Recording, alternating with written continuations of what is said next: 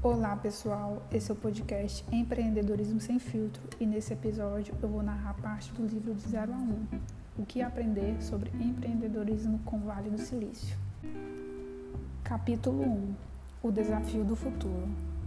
Sempre que realizo uma entrevista de emprego, gosto de fazer esta pergunta: Sobre que verdade importante pouquíssimas pessoas concordam com você? Esta pergunta soa fácil por ser direta.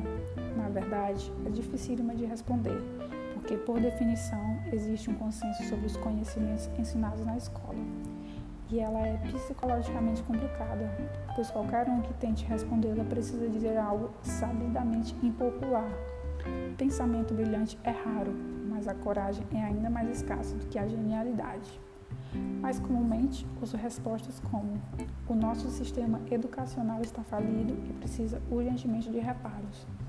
Os Estados Unidos são excepcionais. Não existe Deus. Essas são respostas ruins. A primeira e a segunda afirmações podem ser verdadeiras, mas muitas pessoas já concordam com elas. A terceira afirmação simplesmente diz respeito a um debate familiar. Uma resposta boa assume a seguinte forma: a maioria acredita em X, mas a verdade é o oposto de X. Darei minha própria resposta adiante neste capítulo. O que essa pergunta contestadora tem a ver com o futuro? No sentido mais restrito, o futuro é simplesmente o conjunto de todos os momentos ainda por vir. Mas o que torna o futuro singular e importante não é o fato de que ainda não ocorreu, e sim de que será uma época em que o mundo parecerá diferente de hoje. Nesse sentido, se nada em nossa sociedade mudar nos próximos 100 anos, o futuro está a 100 anos de distância. Se as coisas mudarem de maneira radical na próxima década, o futuro está próximo. Ninguém consegue prever o futuro exatamente, mas sabemos duas coisas: será diferente e deve estar enraizado no mundo atual. Muitas respostas à pergunta contestadora são formas diferentes de ver o presente. Boas respostas se aproximam ao máximo de prever o futuro. De 0 a 1, um, o futuro de progresso. Quando pensamos no futuro, esperamos um futuro de progresso. Esse progresso pode assumir uma das duas formas. O progresso horizontal ou extensivo significa copiar coisas que funcionam, e de 1 a N ele é fácil de imaginar porque já conhecemos sua aparência. O progresso vertical ou intensivo significa criar coisas novas, ir de zero a um. Este é mais difícil de imaginar porque requer fazer algo que ninguém fez antes. Se você pega uma máquina de escrever e fabrica 100, fez um progresso horizontal. Se você tem uma máquina de escrever e desenvolve um processador de texto, fez um progresso vertical. No nível macro, a palavra para progresso horizontal é globalização. Pegar coisas que funcionam em algum lugar e fazer com que funcionem em todos os lugares. A China é o exemplo paradigmático da globalização. Seu plano de 20 anos é tornar-se o que os Estados Unidos são hoje. Os chineses vêm copiando diretamente tudo o que tem dado resultado no mundo desenvolvido. Ferrovias do século XIX ar-condicionado do século XX e mesmo cidades inteiras. Eles podem até saltar algumas etapas no caminho, passar direto ao celular sem instalar telefones fixos, por exemplo, mas mesmo assim estão copiando. A palavra para o progresso vertical de 0 a 1 um, é tecnologia. O rápido progresso da tecnologia da informação nas últimas décadas tornou o Vale do Silício a capital da tecnologia em geral mas não há motivo para a tecnologia se limitar aos computadores. Entendida da maneira correta, qualquer forma nova e melhor de criar coisas é tecnologia. Como globalização e tecnologia são modos diferentes de progresso, é possível ter ambos, um dos dois ou nenhum ao mesmo tempo. Por exemplo, o período de 1815 a 1914 foi de desenvolvimento tecnológico rápido e globalização rápida entre a Primeira Guerra Mundial e a viagem de Kissinger para reatar relações com a China, em 1971, houve rápido desenvolvimento tecnológico, mas pouca globalização. Desde 1971, temos visto globalização rápida com o desenvolvimento tecnológico limitado, confinado na maior parte à TI. Esta era da globalização tornou fácil imaginar que as próximas décadas trarão mais convergência e mais mesmice. Até nossa linguagem cotidiana sugere que acreditamos num tipo de fim da história tecnológica, a divisão do mundo nas chamadas nações desenvolvidas e nações em desenvolvimento implica que o mundo desenvolvimento já alcançou o alcançável e que as nações mais pobres precisam apenas chegar lá. Mas não creio que isso seja verdade.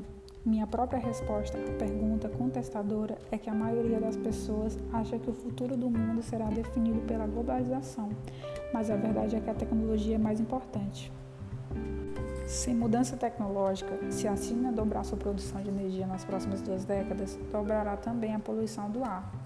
Se a cada uma das centenas de milhões de lares da Índia passasse a viver como os norte-americanos vivem hoje, usando apenas as ferramentas atuais, o resultado seria ambientalmente catastrófico.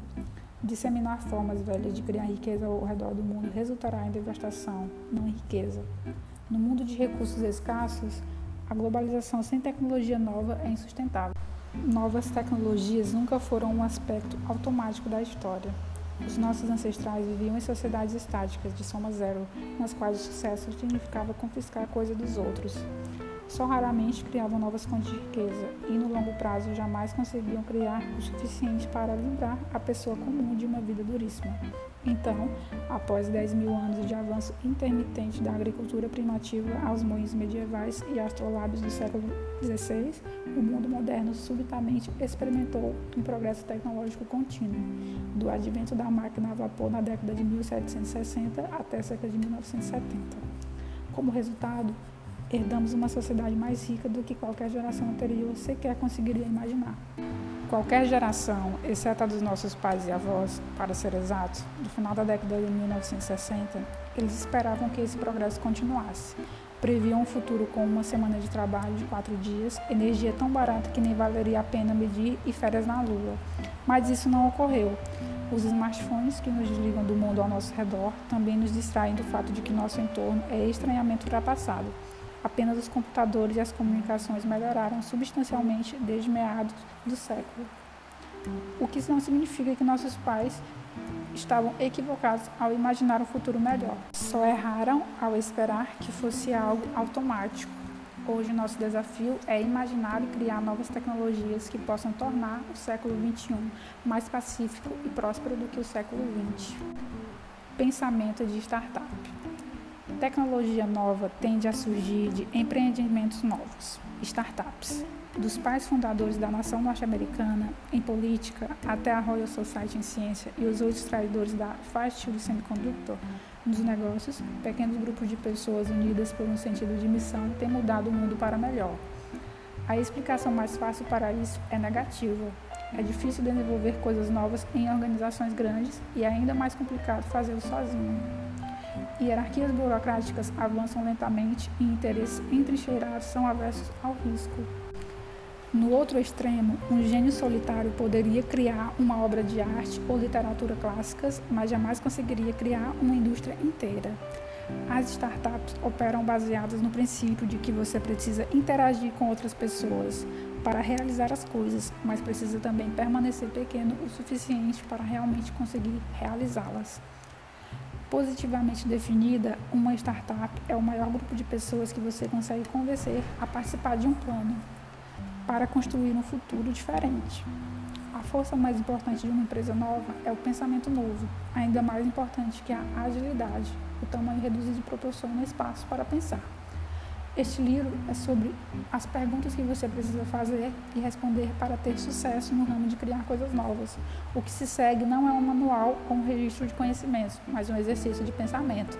Porque é isto que uma startup precisa fazer: questionar ideias já reconhecidas e repensar os negócios do zero.